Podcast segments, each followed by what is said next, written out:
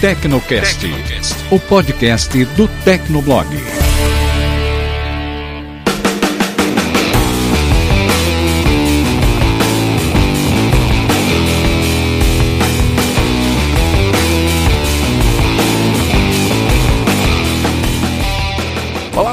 Pessoal, seja bem-vindo. Está começando mais um episódio do Tecnocast. Eu sou o Thiago Mobilon. Eu sou o Paulo Riga. Eu sou o Emerson Alecrim, saudações. Olá, no episódio de hoje temos o convidado, Todd Geek do Meio Beat. Bem-vindo, Todd. Opa, obrigado, obrigado.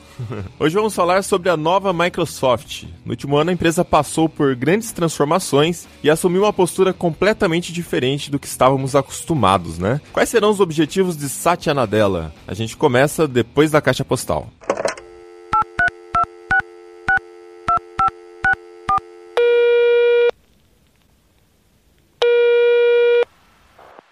Caixa postal do Tecnocast. Você tem novas mensagens.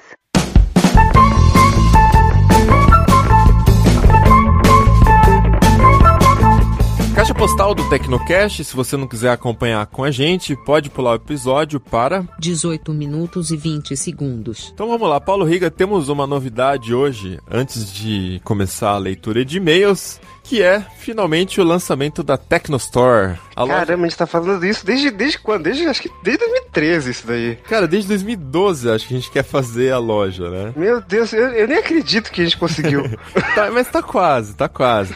Assim como todo bom software, a Tecnostore está em fase beta, tá? A gente ainda não fez o lançamento oficial, mas eu achei que já seria legal divulgar aqui no Tecnocast, porque aqui eu tenho a oportunidade de explicar pro ouvinte por que fase beta, o que está acontecendo. Então vamos lá. A Tecnostore a gente começou desenvolvendo quatro produtos, são quatro camisetas com estampas exclusivas que fazem referências a alguns filmes, a alguns personagens, o apresentador que a gente ama da televisão brasileira. São temas muito. É legal que a gente nem precisa falar qual é o apresentador, né? Porque já vem na cabeça. Pois é, eu fiquei pensando em como eu ia explicar quem é esse cara, mas é, nem precisa, né? É um mito da TV brasileira. Pronto, vai, continua. Exato, é um gênio, bilionário e filântropo da televisão brasileira. Essa é a camiseta.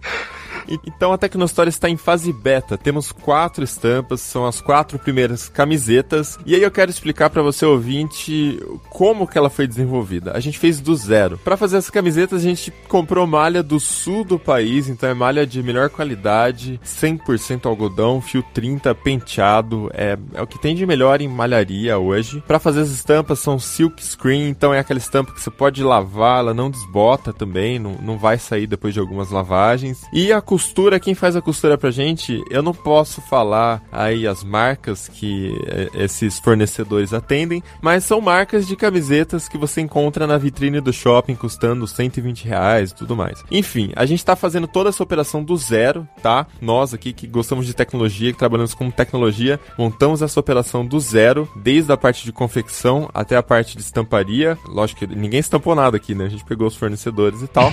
É, é eu estampei um monte de camiseta. Hoje, só hoje foram 20 camisetas que eu estampei, né? 30 centavos por estampa, né? Mas, Editor do Tecnoblog e estampador de camiseta. É isso aí, esse é o meu cargo hoje. Muito bom. É, e a qualidade da, da camiseta tá ótima. A costura é reforçada na gola, reforçada de ombro a ombro. É a qualidade que você tá acostumado já a comprar em outras lojas online, em outras lojas de shopping. Isso eu posso garantir para vocês. Mas assim, a camiseta tá em fase beta, porque eu quero ter certeza de que a gente atingiu o nível de qualidade que o cara que vai comprar espera da gente. Hoje em dia a gente fornece conteúdo gratuito para todo mundo, a gente não cobra nada para isso, né? Então, como a gente tá começando agora nesse negócio de vender um produto, eu quero que primeiro vocês comprem e me passem um feedback se vocês acharam legal, tal, assim como a gente já achou, eu tô usando também. E aí a gente vai fazer o lançamento oficial. Então é um lançamento exclusivo aqui, Tecnocast e a gente lançou no grupo do Tecnoblog no Facebook também, que é fechado, e o preço também é um preço exclusivo. Apenas 35 reais a camiseta. A camiseta vai custar... Quanto? 35 reais.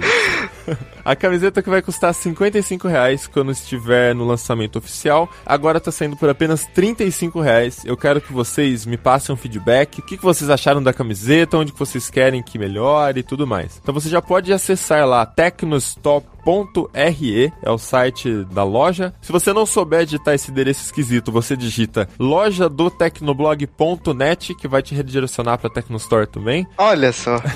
que inteligente. Acessa a camiseta que você mais curtir, vai ter lá a tabelinha de medidas com a gente fez, geralmente essas lojas de camiseta fornecem três medidas apenas, né, de ombro a ombro, tamanho, largura, tal. A gente tirou cinco medidas da camiseta, então dá para você ver em detalhes qual é o tamanho da camiseta, se serve para você tal antes de comprar e se certificar aí que não vai comprar o tamanho errado. Compra lá, testa, passa pra gente seu feedback, tecnostore@tecnoblog.net é o endereço da loja. É, e mais uma coisa que eu queria frisar, pra gente conseguir fornecer um Sedex mais barato para vocês, a gente tem que negociar um contrato com os correios. Esse contrato já está lá nos correios, já fizemos a solicitação, tal, mas demora um tempinho para sair, porque você sabe, né, correio, enfim. E aí a gente vai conseguir fornecer um E-Sedex, que fala, que é metade do preço do Sedex, praticamente. Atualmente ainda não temos esse contrato, mas já entregamos via Sedex convencional. O nosso contrato dá 10% de desconto no Sedex, é pouquinho. Ou via PAC, que aí é o mesmo preço do Sedex. A única coisa que vai acontecer é que você vai demorar um pouquinho mais para receber a camiseta. Mas dá na mesa. Eu recomendo que vocês selecionem o PAC, se vocês morarem mais longe do que a sede, que é aqui em Americana, né? Em São Paulo. Não, a sede da Tecnostory é americana. No estado de São Paulo. Ah, tá, entendi. então seleciona o pack que vai ser um pouquinho mais barato, beleza? Então acessa lá tecnostop.re, loja do tecnoblog.net, compra a sua camiseta da Tecnostore e passa o seu feedback pra gente. Eu tô esperando isso pra gente fazer o lançamento oficial.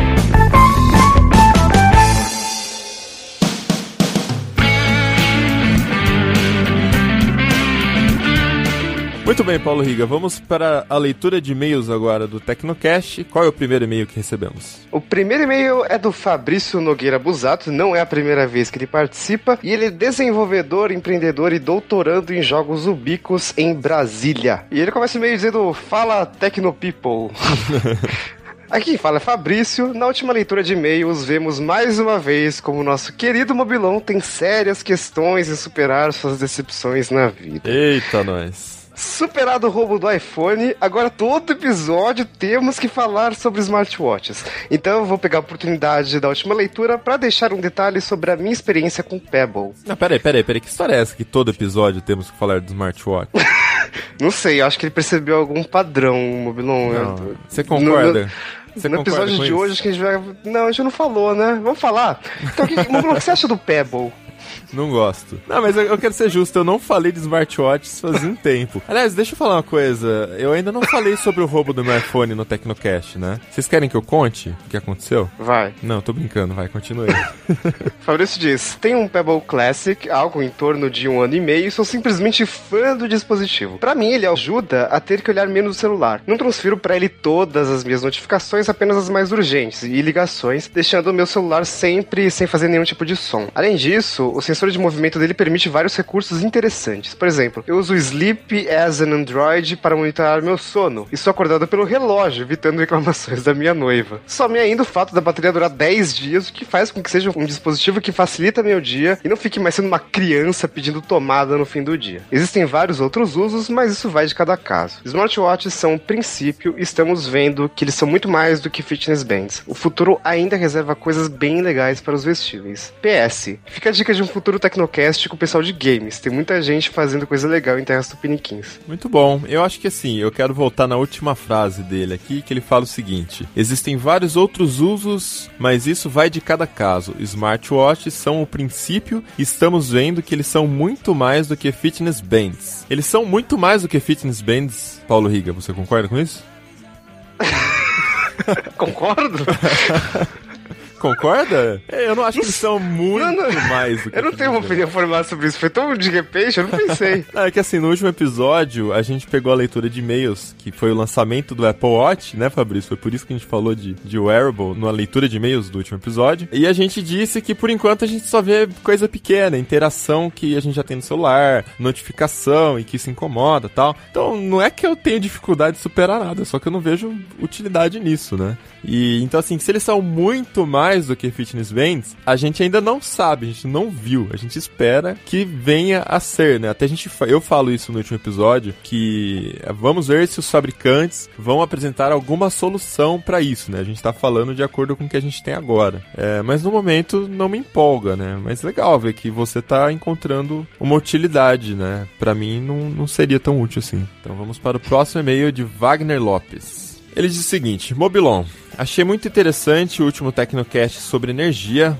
Valeu. Tudo a ver com o meu trabalho. Eu trabalho como gerente de TI numa fazenda no Baixo Sul do estado da Bahia. E temos quatro CGHs e apoiamos na coleta de dados, pois é feito via VPN com a empresa que compra a energia. Porém, até o final do ano usaremos nossa própria energia gerada, coisa que não era possível antes, por conta das burocracias mesmo. Juntando as quatro CGHs, conseguimos gerar energia para mil habitantes. Quantidade é essa que compõe a comunidade. Enfim, achei fantástico o Tecnocast como sempre, vocês se superando. Acredito que a criação de pequenas CGHs seja uma boa ideia para sair da crise energética. Valeu, Wagner, pelo comentário. Na verdade, o Ítalo falou isso no, no episódio anterior, né? Que uma solução que seria interessante seria você ter várias geradoras pequenas, né? É, hidrelétricas, no caso, em vez de ter Belo Montes e Taipus. Seria mais fácil, o sistema ficar mais distribuído tal, que é justamente o problema que a gente tem aqui no Brasil, né? Que é muito concentrado. Então acho que vai bem de encontro com o que a gente falou mesmo no último podcast. O próximo e-mail é do Lucas Herrera, ele faz o comentário sobre o Tecnocast 15, que é aquele sobre amor em tempos de internet. E ele queria falar sobre o Tinder. Ele diz assim: Eu creio que ele seja quase que uma divisão de águas sobre os aplicativos de relacionamento. Porque, ao meu ver, o Tinder teve um sucesso que não havia existido nesse ramo antes. Isso ajudou a tirar um pouco do preconceito sobre esses apps e sites, apesar de eles continuarem existindo. Eu acho que os problemas que temos no Tinder são os que acontecem no mundo real que foram potencializados com ele. Conversando com as meninas lá, eu percebo que a ignorância por parte dos homens ainda está muito presente. Os caras não querem conversar muito, já chegam chegando, querendo arrastar as meninas sem nem ter muita conversa. Lógico que existem exceções e eu me incluo nelas. Então eu sugiro que as meninas que passaram por experiências ruins não abandonem o aplicativo. O problema não está nele, está nas pessoas. Do mesmo jeito que é difícil encontrar alguém legal no aplicativo, também é na vida real. Tive um pouco de sucesso utilizando o aplicativo, tanto que namoro há vários meses por causa dele. Pra mim ele caiu como uma luva, porque sou muito tímido para conversas com meninas que eu não tive nenhum contato. Após conversar um pouco, eu já fico bem mais solto. Após esse texto gigante, eu gostaria de dizer que gostei muito do programa e que esse tema deveria ser abordado mais vezes, pois ele é muito interessante e é relevante para praticamente todas as pessoas. Bacana, esse comentário do Lucas eu achei muito legal também. Essa parte que ele fala de potencializar, né? Que foi o que a gente falou no, no Tecnocast também. Quando a gente fala que as meninas às vezes sofrem porque os caras falam merda tal. É, e é bem isso mesmo, né? Eu falo isso no, no Tecnocast também 15, que às vezes as pessoas já estão meio calejadas, né? Na verdade a gente é assim com a vida, né? No mundo real. A gente vai aprendendo, a gente vai calejando com os tombos que a gente toma. E aí no final das contas a gente cria barreiras, né? Então essas barreiras eu acho que elas estão muito mais fortes na, na internet, né? Por causa desses tombos as pessoas têm mais facilidade de serem frias, de, de serem calculistas e fechadas, de não darem chances, de, de não sair da zona de conforto mesmo, né? Isso que eu tentei falar bastante durante o episódio 15. E eu acho que é isso que a internet, esse o título, né? Amor em tempos de internet, né? Eu acho que esse é o principal diferencial. Porque quando você tá no cara a cara, é mais difícil você ter essa frieza, né? Você ser calculista. É, você é obrigado a ser espontâneo, você não tem tempo pra pensar numa resposta. E você não pode, tipo assim, uma pessoa fala uma coisa e você fica quieta e não responde também, né? Então, é, são oportunidades que se perdem. Nesse ponto que eu discordo que potencializa a vida real. Eu acho que não potencializa, eu acho que a tecnologia altera um pouquinho a vida real. E eu vou guardar agora esse assunto no bolso, porque tem um próximo comentário que vai falar sobre isso e aí eu continuo. Pode ser, Riga? Vamos lá.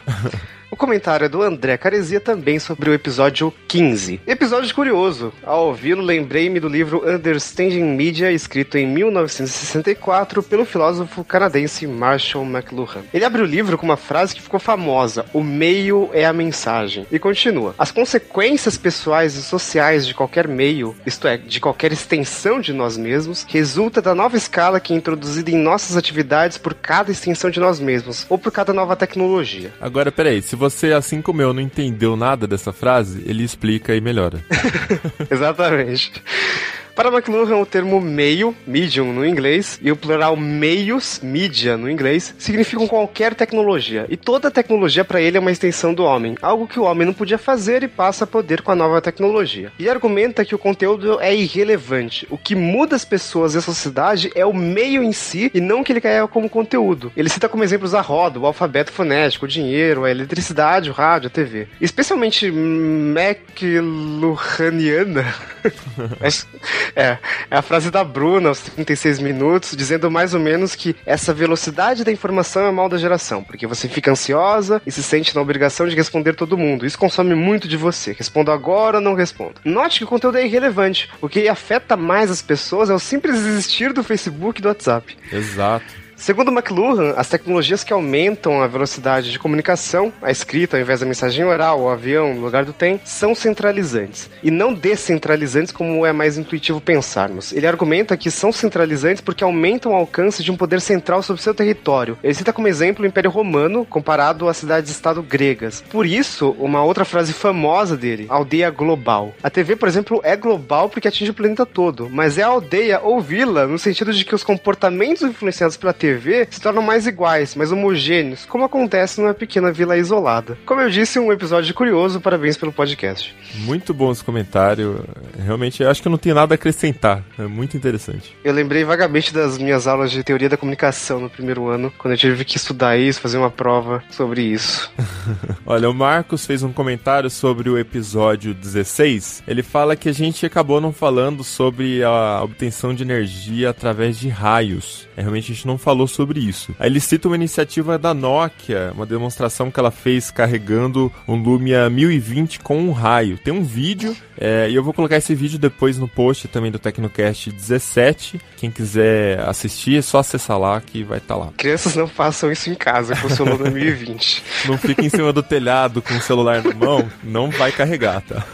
Comentário do Vitor Igor. Ele é baiano, mas atualmente, por fins acadêmicos, mora em Foz do Iguaçu. Faz o curso de Engenharia de Energias Renováveis na Universidade Federal da Integração Latino-Americana, UNILA, que fica dentro do Parque Tecnológico Itaipu, bem ao lado da usina. Olá, amigos do Tecnocast. Primeiramente, gostaria de elogiar o belo trabalho. Eu acompanho o TB desde 2009 e o Tecnocast desde seu nascimento. Gostaria de ressaltar só uma informação em relação a Itaipu, pois diferente de outras hidrelétricas espalhadas pelo território, ela é binacional. Assim, a energia nela é produzida é dividida em proporções iguais entre Paraguai e Brasil. Das 20 unidades geradoras, 10 geram em 50 Hz, que é a frequência paraguaia, e 10 em 60 Hz, que é a frequência que a gente usa aqui no Brasil. Existe uma estação conversora no lado brasileiro para transformar 60 Hz a energia que é gerada em 50 Hz e não é utilizada pelo Paraguai. Excedente que o nosso país acaba comprando. Olha que legal. Então fica a curiosidade do Vitor. É, a gente citou no Tecnocast também, né, no 16, que é binacional, né? A gente falou que é dividida a produção e tal, mas eu não sabia dessa parte da frequência aí. Interessante saber isso também. Então beleza, esses foram os comentários dos últimos Tecnocasts aqui no episódio 17. Manda pra gente também o seu comentário, o nosso e-mail é podcast@tecnoblog.net. Não esquece de citar o seu nome, a sua idade, a cidade e o que você faz. Se você estuda, se você trabalha, o que que é. Sempre bom pra gente conseguir contextualizar aqui na, na hora da leitura de e-mails. E agora a gente vai pra pauta da quinzena.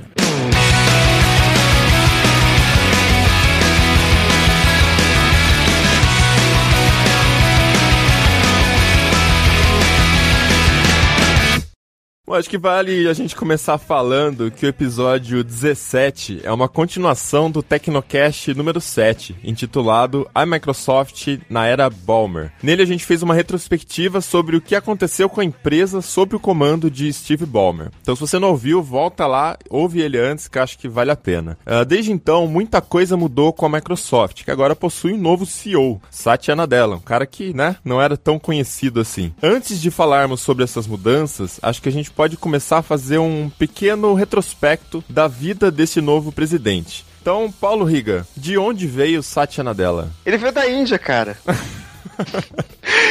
Satya Nadella, ele não era muito conhecido do grande público. Ele tem 47 anos, ele realmente veio da Índia, ele é indiano, tanto que ele é bacharel em engenharia elétrica no Manipal Institute of Technology, que fica na Índia. Ele se graduou em 1988. Só que logo depois de se graduar, ele já foi para os Estados Unidos, onde ele se tornou mestre em ciência da computação na Universidade de Wisconsin, Milwaukee. Isso foi em 1990. Ele começou a trabalhar na Sun Microsystems. Vocês lembram aquela empresa da hora que a gente só viu o logotipo quando a gente instalava o Java? Nossa. Sim, a, a Oracle comprou ela depois.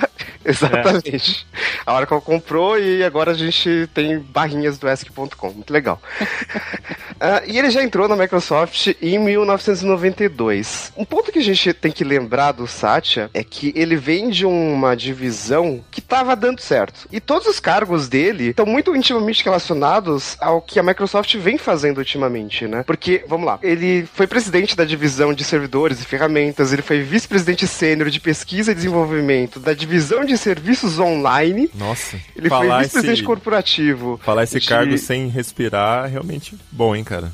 tem, que, tem que ter fôlego.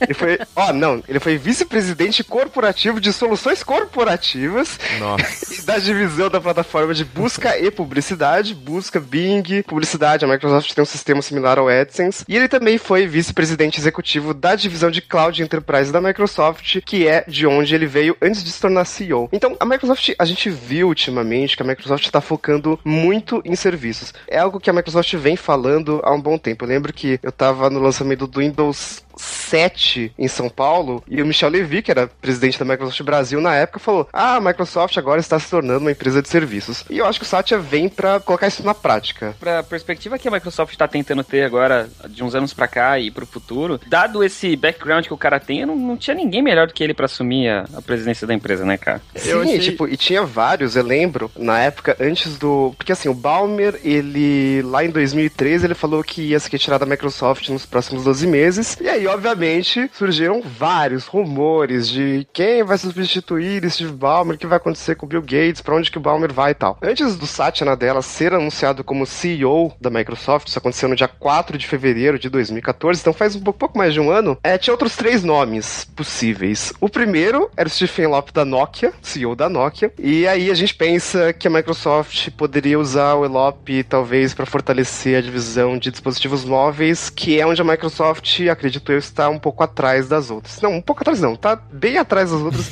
principalmente é. em market share, né? A outra opção seria o Alan Mulally, da Ford, que não é exatamente um cara de tecnologia pessoal, como a gente conhece hoje, né? De Windows, software, hardware, etc. Mas é um cara que, enfim, ele é engenheiro, era CEO da Ford, é, teve um cargo executivo na Boeing, então é um cara que entende de negócios. É um cara e... mais tradicional, assim, como, como foi Steve Ballmer. Acho que a gente pode isso. falar isso. É interessante quando você falou do passado do Satya Nadella, que ele, na verdade, ele é um geek, né? Sim. Ele não é um total. cara de business, ele é um geek. Então, Sim, é... engenharia elétrica, ciência da computação. O cara é, é um geek. É um Sim. nerdão. A gente tem, pensando no, no, passado da Microsoft, até pegando isso do que o Riga tá falando, a gente tinha o Bill Gates, que era um cara completamente focado na, em ter uma empresa competitiva. A gente tem o Balmer, que era um cara absurdamente focado em vendas, sabe? E produto. E aí a Microsoft precisou dessa mudança de paradigma, mais focado em serviços. É, a gente até vai falar disso daqui a pouquinho, mas o cara ele, ele, tinha exatamente o perfil que a Microsoft precisava agora. Desse visual mais descolado, um cara um pouquinho mais geek, mais focado na tecnologia em si, entendeu? Uhum. De certa forma, o Satya ele consegue pegar uma mistura do que o Gates e o Balmer fez, né? O, o Gates sempre teve um perfil, pelo menos no início ali da, da carreira dele, ele sempre teve um perfil bem técnico, né? Uma coisa bem agressiva, assim, tecnicamente falando. Sim. E o Balmer, ele tem essa pegada mais de, de negócios, de vendas. Só ele lembrando que, ao contrário do que muita gente pensa, o Balmer ele não tem formação em engenharia ou ciência da computação, né? Ele fez economia e, e matemática aplicada, né? Ou seja, está mais direcionado ali para o ramo de negócios mesmo. Até a parte de marketing, ele cuidou muito bem dessa parte nos tempos iniciais de Microsoft. E o Satya ele consegue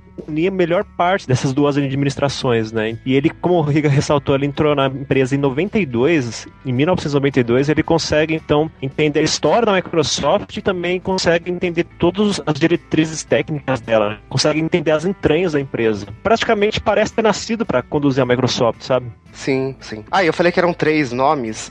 E o terceiro era o Tony Bates do Skype. Eu não tenho muito o que falar dele, mas hoje.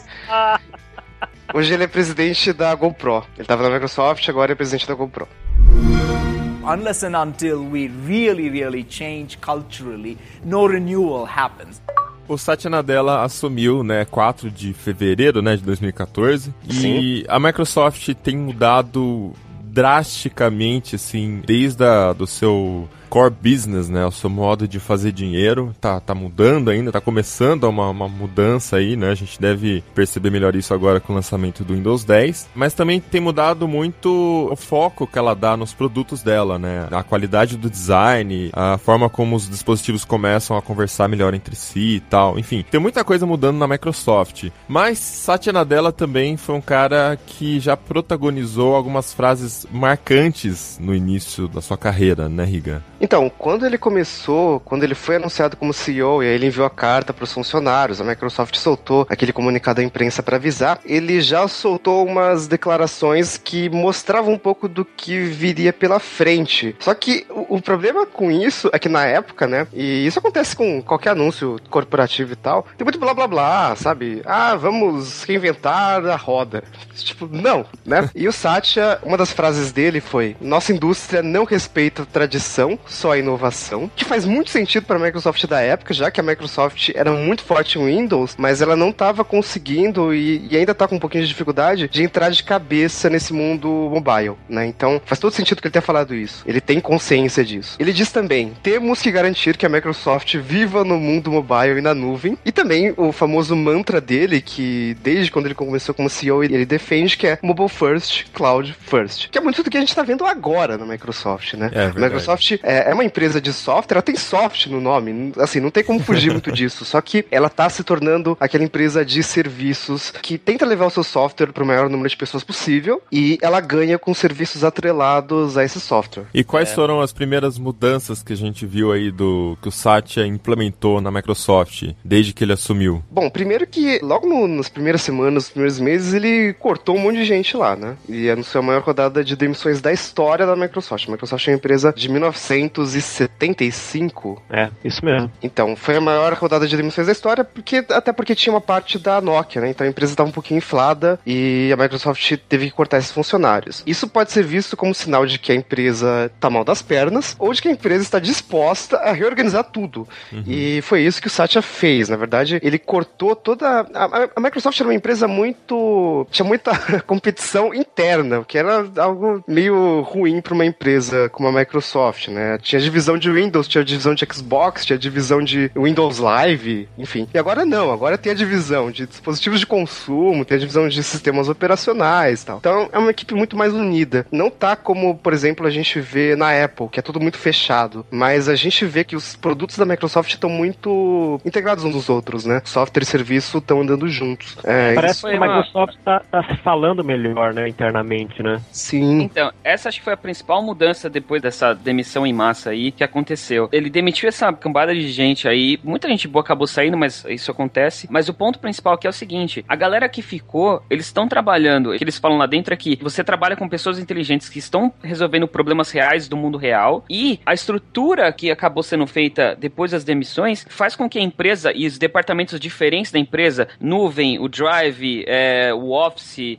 o Bing, eles se conversem porque a ideia da Microsoft agora é criar soluções soluções integradas com ela mesma, que as próprias ferramentas da própria empresa se conversam. Que antes não era assim, né, cara? Antes era tudo separado. A Microsoft, até por ser uma empresa relativamente antiga, né, de 75, que nem o Riga falou agora, ela tem essa cultura corporativa muito tradicional, né, com várias hierarquias, várias divisões, né, e você, de repente, ser um funcionário de um nível mais baixo, tem que passar por vários outros chefes, subchefes, para de repente passar uma ideia, e isso às vezes acaba inibindo as pessoas, né, então você de repente podia ter uma ideia muito boa, e por causa dessa burocracia interna, você perde, você, se sente menos motivado ali para de repente passar, você fica com medo às vezes, fala, bom, se minha ideia não for boa, né, numa empresa mais recente, se sua ideia não for boa, bom, bola para frente, continua fazendo o seu trabalho, mas nessa cultura corporativa muito antiga, é aquela visão do chefe que vai ficar incomodado, pô, você tá tomando meu tempo só para isso, né, yeah. para dar uma ideia desse tipo. O foco é E- é lucro, né, e às vezes você não É, consegue ter uma ideia lucrativa, mas é uma ideia legal, É, e quando a gente fala em empresa de serviço, geralmente é assim que funciona, a gente vê empresa Exato. na internet, e tem tanta empresa descolada que tem bilhões de usuários, WhatsApp, para citar um, né? E não tem um modelo de negócios lucrativo, né? Então, é, às vezes o valor da ideia não tá no lucro direto que aquilo traz, né? Mas o que pode vir depois também. Exatamente. Quer dizer, o modelo tradicional é muito focado em resultado imediato, né? Isso. E resultado em, em a, a médio, curto prazo, que seja. Assim, se você não nivelar isso um pouquinho mais pra baixo, não é que assim, ainda tem hierarquias na Microsoft, tem chefes, subchefes e tal. Mas se você tentar nivelar isso um pouquinho mais pra baixo, dá espaço pra todo mundo, porque, cara, quando você estuda pra caramba e cuida da sua formação, você não tá fazendo só por dinheiro, você quer ter um valor, você quer fazer alguma coisa bacana. E se você ficar inibido dentro disso, ou você vai pra uma empresa que dá esse espaço maior e aí, no caso, a empresa perde talento, ou você acaba ficando apático, né? Então, você só vai ali fazer o que você entende que é a ou seja, aquilo que você sabe, não aquilo que você pode desenvolver, né? Que você pode criar. E se você conseguir nivelar isso um pouquinho mais pra baixo, e deixar todo mundo num patamar mais ou menos equivalente, assim, a, a comunicação interna foi melhor, as ideias se transportam para todos os setores de maneira melhor e é o que aconteceu, por exemplo, com o Google, né? O Google, de certa forma, se formou assim, eles têm esse perfil acadêmico que funciona muito bem nesse modelo e a Microsoft agora com o Satya está conseguindo equilibrar isso também, ou seja, está conseguindo absorver mais essa coisa de conversar, né? Apostar e não ter tanto medo de erro e tal, né? A consequência disso é que acaba gerando demissões, né? E isso acaba levando também a um outro paradigma, né? A gente tá falando agora, o, o citou o WhatsApp, por exemplo. Cara, o WhatsApp, quando foi comprado pelo Facebook, tinha o quê? 50 funcionários? Leva em conta a quantidade de clientes, né? Vamos chamar assim de clientes Usuários, que a né? empresa atende. Aham. E aí, hoje, mesmo na- nas mãos do, do Facebook, acho que não tem muito mais do que 50 pessoas cuidando do, do- do WhatsApp. Então, tem essa nova situação, né? Que as empresas de tecnologias, elas conseguem atender a muita gente, mas com equipes mais enxutas, né? E... Enfim, a Microsoft também tá meio que entrando nisso, né? Às vezes tem que mandar a gente embora, não é porque a empresa tá cortando gastos nem nada do tipo, porque tem gente sobrando. É, Você então, vai mas fazendo essa- essas É. mudanças, acaba sobrando gente. Você, tem- você fica engessado às vezes, né? É, É, existe então, um termo é. que é o downsizing, né? Que é justamente isso, quando você procura otimizar a sua operação, cortar custos, e aí acaba rolando uma rodada de demissão. Aqui isso já é mais aplicado, né? Às vezes quando tá rolando alguma crise na empresa, que não é o caso da Microsoft, que sempre esteve bem aí financeiramente. Mas. Acontece, você precisa agilizar a operação e é exatamente isso que está acontecendo com a Microsoft. E é realmente incrível porque eu até estava olhando ontem, fazendo a pesquisa aqui para a pauta do Tecnocast, e quando eu, eu juntei aquelas 20, 30 abas abertas no Chrome e eu fui olhando, lendo uma por uma, eu comecei a me sentir com vontade de utilizar os produtos da Microsoft. E aí eu parei para pensar e falei assim, pô, a Microsoft nunca foi uma empresa que a gente tinha vontade de ter, né? A Microsoft sempre foi uma coisa assim, ah, tá no seu computador, é por isso que você usa, né? É o Windows, tá em todos os computadores. E de repente, não, eu tenho um MacBook, é, no momento tô com iPhone, tava com Android. A gente troca de celular o tempo todo aqui no Tecnoblog, né? Mas imagina no meio bicho também, né, né, Todd? Certeza. Não tem certeza. como, a gente testa, trabalha com isso. Mas assim, eu comecei a olhar os produtos da Microsoft e falei, cara, isso tá muito descolado, sabe? Tá muito legal. E eu tô com vontade de usar, sabe? Então, eu já acho que isso é uma quebra de paradigma para uma empresa empresa, que nem o Todd falou no começo, que tinha aquela cara de Wall Street, né? E agora tem cara de, de descolado. Ah, não sei se, se você falou isso no, no nosso pré-talk aqui, que a gente tava falando, você falou do. Até da roupa. Eu não lembro do... também. É, o Todd falou Mas até é- da roupa do, do Satya Nadella, né? Que é, é diferente. É, porque assim, a impressão que dá é, assim, não que ele esteja fazendo isso por vontade própria ou de caso pensado, mas você olha pra ele, ele tem um visual muito mais tranquilo e descolado. Ele não é aquele cara do, sabe, de Wall Street, de, sabe, de, de terno e gravata engomadinho, que era a imagem que a gente tinha da Microsoft. Assim, a imagem da Microsoft é muito mais do que a roupa do CEO. Ah, tá? sim, Deixa claro. claro aqui, mas, Mas ele é um representante. Desde, cara, é, então, mas ah, desde dele mesmo, a, a forma como ele se porta, ele é aquele cara mais geek, assim, vamos dizer assim, que ele tem a humildade necessária para as coisas que ele precisa fazer agora, pro tipo de comportamento que ele tem que ter agora, é exatamente como ele se porta, entendeu? Isso ah, reflete em vários outros segmentos da Microsoft. A gente tava falando do, do lance das demissões, uma coisa que faz muita diferença hoje em dia é que a galera que tá lá, ela tá muito mais motivada, entendeu? Antes tinha aquele monte de processo engessado, como o Bilão falou, mas agora a galera que tá lá, ela tem mais liberdade para trabalhar, para ser criativo. Eles estão reforçando ainda mais o Microsoft Research. Cara, é, sabe quando você tem uma ideia muito legal numa empresa e você não sabe o que fazer com ela porque não tem um produto para ela? Esse Microsoft Research é esse. Vai lá, você tem, sei lá, X horas por dia, faz isso acontecer e me traz alguma coisa. Você tá sendo pago para isso. Acho que o Google tem isso também. E, cara, sempre sai coisa legal daí, cara. Você, se você trabalha numa empresa que te incentiva a ser criativo, você vai se sentir muito melhor de trabalhar lá. E a gente falando dessa questão da imagem, e, e eu acho que isso também reflete bem nesse comportamento que ele tá causando, nessa tranquilidade que o Satya tá deixando na empresa, né? Porque a impressão que ele causa quando a gente vê ele numa palestra ou no- numa apresentação da Microsoft, em um lançamento qualquer, é que ele tá muito à vontade. E, cara, isso é primordial para um cara que tá assumindo um cargo de uma das empresas mais importantes do mundo, né? É. começa a criar uma relação de confiança interna e externa também. As pessoas ficam com uma expectativa em relação a ele, mas uma expectativa positiva. É. A consequência é, é ações subindo, né? Gente querendo comprar ações da empresa e por aí vai, né? É, Eu não sei se eu Tem tô uma- viajando em falar isso, mas eu senti às vezes que o Balmer era um peixe fora d'água ali, sabe, na Microsoft. É, É, Sim, não é que não, não tô desmerecendo nada, ele fez um excelente trabalho. Se você olhar os resultados financeiros da Microsoft, a gente falou isso no episódio 7, inclusive. A Microsoft cresceu muito no, no comando do, do Balmer, lucrou, então, como empresário, ele foi super bem sucedido, né? Mas assim, é, parece que era tipo assim, uma empresa muito geek pra um cara muito quadrado, né? E- Você quer, então, quer ver uma diferença vital entre os dois, cara? Logo de cara. Tem uma coisa que aconteceu, não sei se vocês lembram, na época do Balmer. Vocês lembram do Screwgold? Que era a campanha que a Microsoft fez na TV pra mostrar Ah. falhas de segurança do Google? Sim. Então, agora, com a entrada do Nadella, a Microsoft mudou essa campanha e essa campanha não é mais pra falar mal do Google ou mostrar falhas do Google ou como o Google rouba as informações. Se você entrar no mesmo site, é um site da Microsoft e o título é Por que Microsoft? Então ela tenta mostrar onde ela é melhor do que os outros e não onde os outros são pior que ela, entendeu? Ah, tá. Essa é uma mudança que deixa claro o tipo de posicionamento que a Microsoft vai ter em relação ao mercado. A gente é muito bom, o produto que a gente faz é muito legal. Venha conhecer o que a gente tá fazendo, entendeu? Independente do que a outra galera tá fazendo, independente se eles vão fazer parceria com concorrentes ou não. O nosso produto é muito bom. E essa mudança de comportamento da Microsoft, eu acho emblemática, cara. Eu acho que tem muito disso aí no que tá acontecendo com a Microsoft hoje em dia. É, você precisa ter muita confiança no, no produto que você está desenvolvendo, né? Uma coisa é você apostar no marketing para fazer o seu produto ser bom. Então, às vezes o produto nem é tão bom, mas você colocou na cabeça das pessoas que o produto é ótimo e as pessoas acabam acreditando naquilo, né? A gente tem outros exemplos. Apple, Apple. Eu ia ser mais sutil, Calma.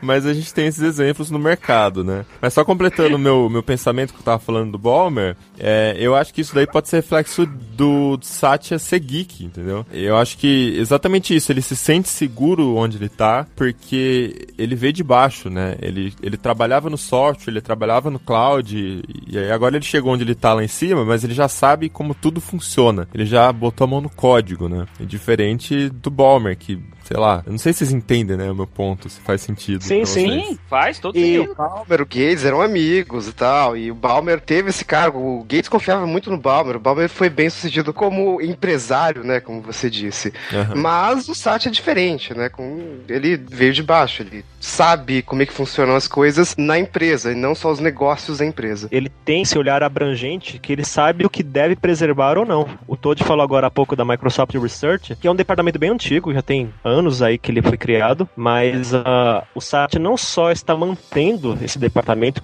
incentivando ele, tá dando mais espaço para ele. E, cara, assim, a Microsoft Research é realmente um, um caso à parte, assim, porque tem muita coisa interessante ali dentro. Em 2010 teve um evento da Microsoft que era relacionado ao Microsoft Research, foi até no Guarujá, foi um evento bem bacana. E uma das Peraí, pesquisas... foi no Guarujá ou foi em Acapulco?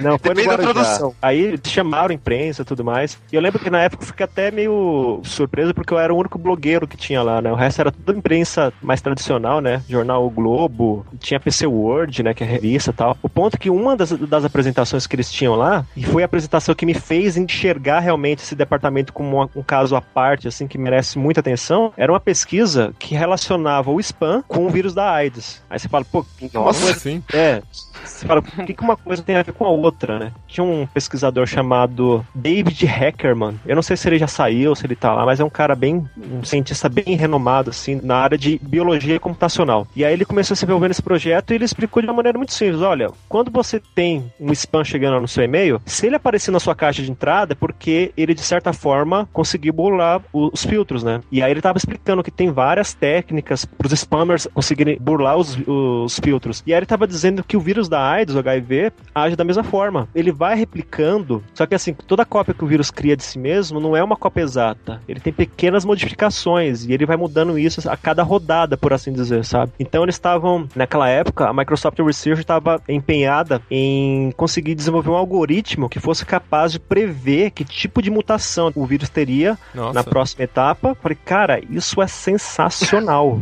Cara, muito Animal. mal. Muito Isso legal é mesmo. sensacional. E aí, até hoje, tem muita coisa. Se vocês olharem lá no, no, no Tecnoblog, tem muita coisa da Microsoft que a gente fala que tá saindo de lá. Acho que até a Cortana mesmo tem relação com, com esse departamento. Então, o site tá lá, né? Ele tá lá não só dando mais espaço para esses caras, como falando assim: olha, vai, continua investindo. Se der errado, paciência, né? A gente continua em outro projeto. E isso é muito bacana. Pra quem ficou curioso em relação ao trabalho do David Hackerman, ele continua na Microsoft e ele tá trabalhando com projetos de computação biológica, genoma, essas coisas, dentro ainda do Microsoft Research. Unless and until we really, really change culturally, no renewal happens. Isso de a Microsoft querer arriscar, ah, se não der certo, paciência, eu tenho visto isso muito no último ano, inclusive. Se a gente vê os lançamentos da Microsoft, que a Microsoft tem feito, por exemplo, a Microsoft Band, que o Todd testou até, né? Meu, Sim. assim, é um, é um mercado muito novo, né? Não é um. A Microsoft não esperou esse negócio explodir pra entrar, como ela fez com o Windows Phone, por exemplo. Quando o Windows Phone entrou, o Android OS estava lá em cima já. Fica difícil mesmo, principalmente se você lança um produto que depende de desenvolvedores. Aí é complicado. E a Microsoft também apresentou o HoloLens, que é uma espécie de óculos de realidade virtual, que também é um mercado muito pequeno. Assim, e a Microsoft foi lá, vamos tentar, vamos mostrar. A gente vai lançar o HoloLens como um dispositivo comercial. Essa é uma promessa da Microsoft, não é só um projeto que nunca vai ser vendido e tal. Como era. Vocês lembram daquele. Era o Surface. é, o nome era Surface, que era Aquela mesa. É. aquela mesa gigante. Aham. Sabe?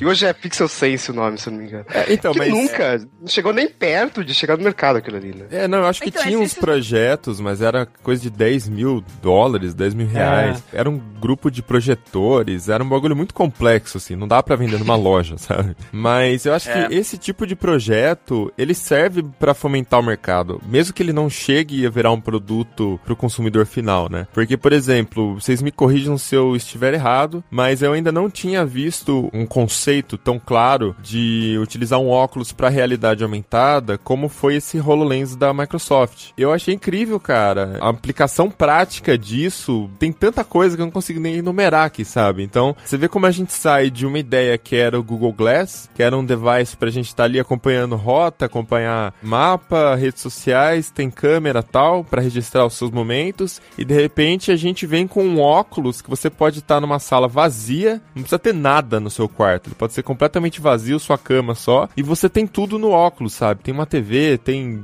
abajur, sei lá, tem enfeites na parede, jogos. É incrível a, a quantidade de coisas que você consegue fazer com aquilo. É lógico que você não. A, a gente ainda não tem tecnologia boa o suficiente para ter aquele nível de definição que eles mostram no, no óculos. Acho que também para mapear a sala e conseguir fazer perfeitinho o objeto encaixar e ficar lá, sabe? Acho que a gente consegue, mas ainda não é perfeito, né? A gente tem que começar a, a fazer esse tipo de tecnologia para refinar e melhorar e tudo mais. Mas já é uma coisa que, mesmo que não vire comercial, a ideia já tá lançada, sabe? Tem muita É, gente que já se acho que- inspirou naquilo. Exato, acho que esse é o ponto da, desses dois produtos. Como o Riga falou, eu tive o prazer mesmo, pra- e eu falo prazer mesmo de testar a Microsoft Band, que é um produto muito legal. Ela tem algumas coisas a ser melhoradas, mas ela é muito legal. Mesmo sendo um, um produto que tá chegando agora no mercado, e o HoloLens, que também é algo meio futurista, mas veja bem aqui, o, o fator mais importante aqui não é simplesmente tornar esses produtos algo comercial, é mostrar nesse ponto quão criativo e quão inovador pode ser a Microsoft, entendeu? Quanto essa empresa pode virar pra gente, como ela deixou de ser há muito tempo atrás, mas hoje em dia, ela apresentar produtos que a gente fala, nossa, velho, isso é muito legal, entendeu? Sim. Esse é mais o objetivo desses produtos hoje E em dia. eu tenho que dizer que no último ano isso aconteceu muito mais vezes do que aconteceu, olha, talvez durante todo o meu tempo de Tecnoblog com a É, Microsoft. então. A Microsoft também acabou mudando a forma como ela vende a imagem dela, né? Não foi só uma mudança cultura interna ou um jeito de encarar o mercado. Ela também tá mudando o jeito de mostrar a imagem dela, né? O perfil dela. E uma coisa legal quando a gente noticiou o HoloLens foi que tem, tem um comentário de um leitor que é muito legal, porque ele, ele, ele mostra o HoloLens, ele mostra o Martin McFly no De Volta pro Futuro 2 que Sim. usa um óculos de vídeo pessoal. e cara, a gente tá em 2015. No mesmo ano. Isso- Não, Eu achei muito bom, cara. Cara, isso é muito sensacional. Imagina se fosse lançado esse ano. Seria incrível, cara. Pô, eu sou muito fã de, de Volta ao Futuro, demais. Unless and until we really, really change culturally, no renewal happens. De modo geral, é bem isso mesmo, né? A Microsoft ela tá mudando em vários aspectos, inclusive a forma como ela se mostra, né? A forma como ela quer que o mercado veja ela. A gente pode lembrar que até um passado recente, ali na época do auge do Windows XP, né? Na verdade, passado relativamente recente, quando o Internet Explorer reinava sozinho tal, ela tinha uma posição dominante no mercado, então ela não estava muito acostumada a absorver regras, né? Ela, tava, ela tinha meio que um padrão ali de o ritmo, né? De, de tentar impor a- as suas ideias no mercado. Quando ela acordou, quando começou a aparecer, por exemplo, o Firefox, aí depois apareceu o, o- Chrome, que vinha com aquela ideia de, de software limpo, né? Que, que transforma o navegador num palco, né? Então você deixa o, o navegador o mais discreto possível, né? Com mais espaço para as páginas. Aí ela começou a correr atrás, aí lançou o Internet Explorer 7, 8, mas aí ela era sempre focada em, em promover, digamos assim, perfumarias, né? Eu lembro, por exemplo, que teve um evento, não sei se Mobilon teve, mas é, teve presente, mas foi em 2007, mais ou menos, 2008, que ela mostrava detalhes do Internet Explorer 8 e eles falavam, olha, tem muito recurso bacana, por exemplo, se você abrir uma página a partir de outra aba, as duas abas assumem a mesma cor. Uau! Até É. hoje. Até hoje tem isso, é. Aí tinha um tal de web slices, que era mais ou menos assim, um- uma forma de você acompanhar novidades do site, sabe? Tipo, o site atualizou e esse web slice avisava você e tal. Ah, Aí sim. tinha eu coisa, assim. E é legal que a Microsoft sempre gostava de usar nomes cool. Tipo, É, não é exato. navegação anônima, é navegação private. Não, não é Exato. filtro de. filtro de. Isso. né? Eu acho.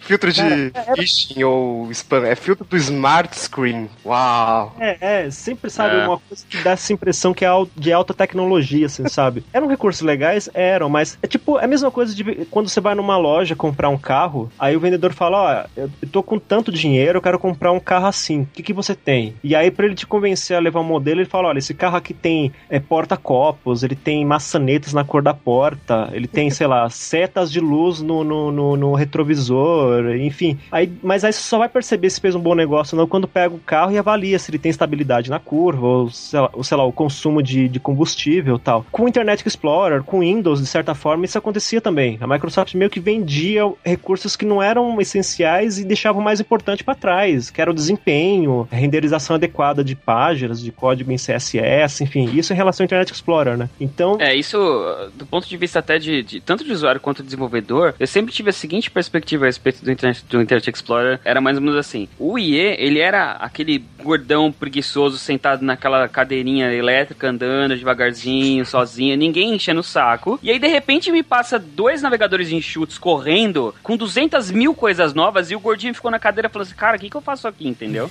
Exato.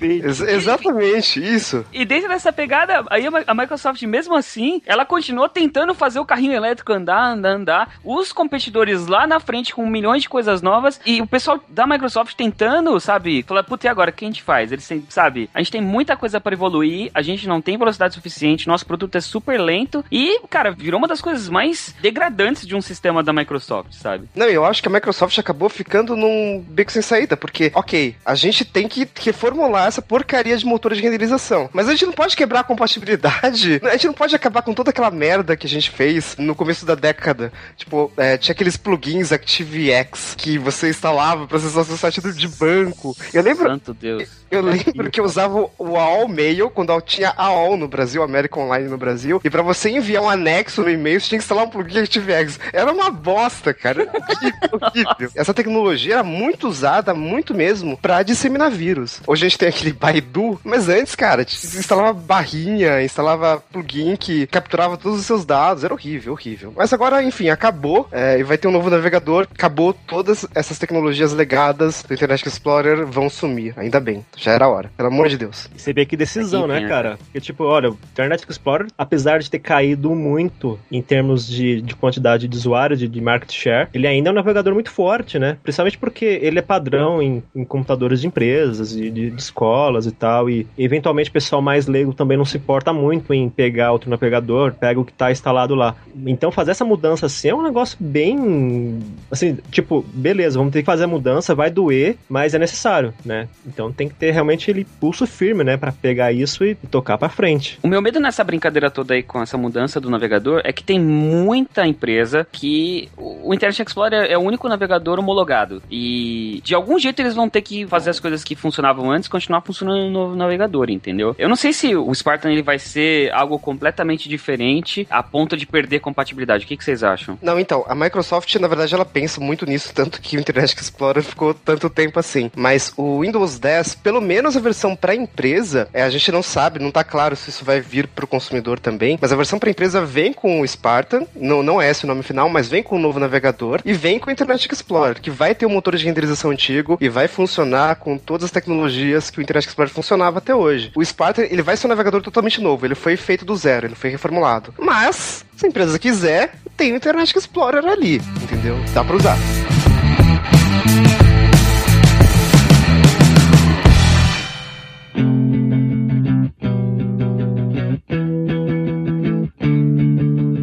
Eu queria pegar aqui um gancho, voltar um pouquinho do que a gente estava falando mais cedo, para falar sobre uma das principais mudanças da Microsoft nesse último ano no comando do Satya Nadella. A gente falou que o Ballmer, que é um cara quadrado, um cara de business e tal, ele foi super bem sucedido, a Microsoft lucrou bilhões quando ele estava lá no comando da empresa. E agora a Microsoft está mudando completamente o seu core business, né? Ela não foca mais em ganhar dinheiro onde ela focava há um a dois anos. Ela vai sofrer algumas mudanças aí, a gente vai falar disso agora. Então a gente tem um geek no comando de uma empresa tentando fazer dinheiro de uma forma diferente, de uma forma mais de um jeito descolado, né? Riga, só para contextualizar, explica aí essa mudança de negócios da Microsoft. O que está acontecendo com a empresa? Bom, a imagem que a gente tem da Microsoft, que a gente tinha até alguns meses atrás, agora tá mudando aos poucos, é que era uma empresa que vendia software. A Microsoft lucra com Windows, lucra com Office e é um pouquinho com Xbox ali. Mas a gente não pensava muito nessa parte de serviços. E hoje a Microsoft tá focando muito nisso, até porque é só a gente ver o que que a Microsoft está fazendo para as outras plataformas também. A Microsoft parece que é uma empresa muito mais aberta, ela conversa com todo mundo. E antes ela é uma empresa, uma gigante fechada no mundinho dela. A gente vê, por exemplo, a Microsoft lançou o Sway, que é uma ferramenta para criar apresentações online, é tipo, sei lá, um PowerPoint mais legal. E, por exemplo, eles lançaram um aplicativo para iOS, para você criar apresentações a partir do seu iPhone. Ok, não tem para Windows Phone, cara. Quer dizer, antes a Microsoft era uma empresa que focava muito nos seus produtos. É, a gente vai é lançar uma Apple, coisa, né? mas é só pra Windows. Uhum. Foda-se as outras plataformas. No máximo, a gente. A Microsoft teve Internet Explorer pra Mac durante pouquíssimo tempo e o Office pra Mac também não era a altura da versão pra Windows. Sim. Eu uso o Office for Mac 2011, né, se eu não me engano. E cara, ele é muito pior que o Office 2013 para Windows, por exemplo. E agora o Office novo que vai sair tá muito bom, cara. Ele praticamente imita a versão para Windows, tem todos os recursos e tudo mais. E a gente vê os outros serviços da Microsoft, por exemplo, o OneDrive, que é um dos grandes focos, já que tá intimamente ligado ao Office 365, mas eu falo depois. Os aplicativos para Android e para iOS são muito bons, inclusive eles receberam um recurso de álbuns, por exemplo, antes da versão para Windows Phone. É, a Microsoft tá entendendo que a gente tá com um market share baixo, poucas pessoas usam Windows Phone, então o que a gente faz? A gente leva os serviços pro máximo de pessoas possível, que são os usuários de Android e iOS. Faz todo sentido, só que eu imagino que se fosse em 2005 acontecendo isso com o Balmer no comando e com a cultura da Microsoft de 10 anos atrás, isso não estaria acontecendo. A Microsoft continuaria insistindo só pro Windows Phone. E agora, não. Agora, meu, tá muito legal isso. Isso inclui tanto software, como você disse, mas também hardware, cara. A, a Microsoft ela tem feito várias coisas muito legais, por exemplo, teclados Bluetooth que são bem flexíveis, bem legais, e eles vêm com a- a- o símbolo do Android impresso, cara, o símbolo do iOS impresso, Sim, cara. do- Sim. é do Mac também, né? Lançaram um teclado com, com o Cara, símbolo do Mac. Eu nunca imaginei Command. na vida que eu ia ver um teclado da Microsoft com a tecla Command. Exato. Meu Deus, como, como assim, cara? Eu tenho, eu tenho um teclado da Microsoft, aquele 1100 Series, que é o kit que vem o teclado e o mouse, eh, a gente usava no Tecnocenter. E aí, pra utilizar ele no Mac, eu arranquei as teclas, o IN e a que tem do lado, que eu acho que era Alt, e eu inverti dos dois lados. Porque no Mac, a tecla Command fica do lado da barra de espaço. E no Windows, a tecla Win, ela fica mais uma tecla do lado, né? Tem o Alt, acho que entre elas, e tem a tecla Win do lado. Então eu arranquei, arranquei as teclas, fiz a inversão e aí eu utilizava a tecla Win como sendo a tecla Command no, no Meu Mac. Deus. Funcionava muito bem. Unless and until we really, really change culturally, no renewal happens. A Microsoft deixou de ser essa empresa fechadona só dela, porque ela percebeu, né, cara, que ou eu abraço as tecnologias que estão aí fora pra poder fazer uso, mostrar a minha tecnologia pra toda essa galera que tá fora do meu market share, ou eu vou sucumbir dentro da minha própria arrogância, né, cara? Pois é, acho que de certa forma a Microsoft, se ela pegando essa, essa linha de pensamento, a gente pode, já que estava falando do Office, é inegável, indiscutível que é um pacote de software excelente. Você pega o Excel, por exemplo, se você usar ele nos recursos mais avançados, é praticamente como se estivesse criando um outro software, um aplicativo ali dentro. É um negócio fantástico. Só que assim, é um negócio incrível, mas o fato de ser incrível não é suficiente para prender as pessoas na plataforma Windows. Se o cara fala, bom, eu tenho um produto aqui, vamos supor um MacBook, que me atende de várias formas, que me atrai de várias formas, em vários aspectos, mais que em relação ao Windows, porque na verdade é um produto completo, né? Enfim, a a Apple pensa no hardware, no software, na embalagem, enfim. Aí o cara fala, bom, beleza, se eu preciso do Office e não tem para minha plataforma, eu vou usar essa plataforma que oferece mais recursos para mim de qualquer forma. Eu vou me contentar com Office é, alternativos, digamos assim, que tem menos recursos, mas não vai me desligar da plataforma. O que a Microsoft está fazendo é exatamente entendendo, né, abrindo a mente finalmente de que não tem como mais prender a galera numa coisa só. Não tem como falar, olha, o nosso produto é muito bom, mas só vai poder usar ele se você vier para nossa plataforma. Hoje, acho que o Office, assim, tá muito equilibrado em termos de imagem para Microsoft em relação ao Windows. Acho que tá pau a pau ali. Então, eu- ou ela coloca isso para todo mundo, Android, Mac, iOS, ou então ela começa a, a ficar presa no universo dela e é o que ela tá querendo fazer, ela, ela quer sair, né? Então, É, eu acho que são duas formas de ver isso daí. Porque ao mesmo tempo que ela tá se abrindo e fechando acordos com concorrentes, mesmo Google com Android, ou até coisas que concorriam diretamente, por exemplo, a Salesforce que con- concorria diretamente com SharePoint, coisas assim, ela também, agora com o Windows 10, ela tá tentando mostrar que quem quiser, por exemplo, viver dentro de um ecossistema Microsoft, vai poder, porque, sabe, o core dela vai incluir coisas da nuvem, o mobile, as mesmas funções ou funções semelhantes em laptop, desktop, Xbox, Internet of Things, coisas assim, entendeu? Então, ao Exatamente. mesmo tempo que ela puxa essa galera de fora pra falar, olha só as coisas legais que a gente tá fazendo, ela também mostra, fala, olha, tá vendo o nosso ecossistema aqui? Tem muita coisa legal, tá totalmente integrado. Você pode, se você quiser usar os nossos produtos de forma integrada e nada vai te fazer falta, entendeu? Agora, realmente, eu não entendo o que ela tá fazendo em relação ao Windows Phone, sabe? Tá, essa coisa dela deixar ele um pouco de lado, a plataforma um pouco de lado, tá muito estranha mesmo, né? Eu já tentei, já, já li artigos, já tentei encontrar respostas em análises que o pessoal publica por aí, mas nada realmente me deixa claro o que ela tá querendo fazer. Porque assim, a Microsoft não comprou a divisão de dispositivos móveis da Nokia para lançar só aparelho barato, né? Só aparelho para atender mercados emergentes, vamos dizer assim, né? A gente sabe que ela vai lançar aparelhos top de linha depois que lançar o Windows 10, mas assim, a impressão que ela tá dando agora é que ela realmente tá abandonando assim, aos pouquinhos o Windows Phone, pelo menos em relação à oferta de, softwares, né, de, de atualização de software. E é um ponto estranho, eu acho que ela e torço que ela esteja reservando alguma coisa bem maior para o futuro, né? É uma, uma das dúvidas que eu tenho em relação à Microsoft no momento é essa, justamente como é que ela vai encarar o segmento móvel, né? Como é que ela vai tentar encaminhar, porque, assim, eu imagino, por exemplo, que vocês devem ter ouvido falar da Microsoft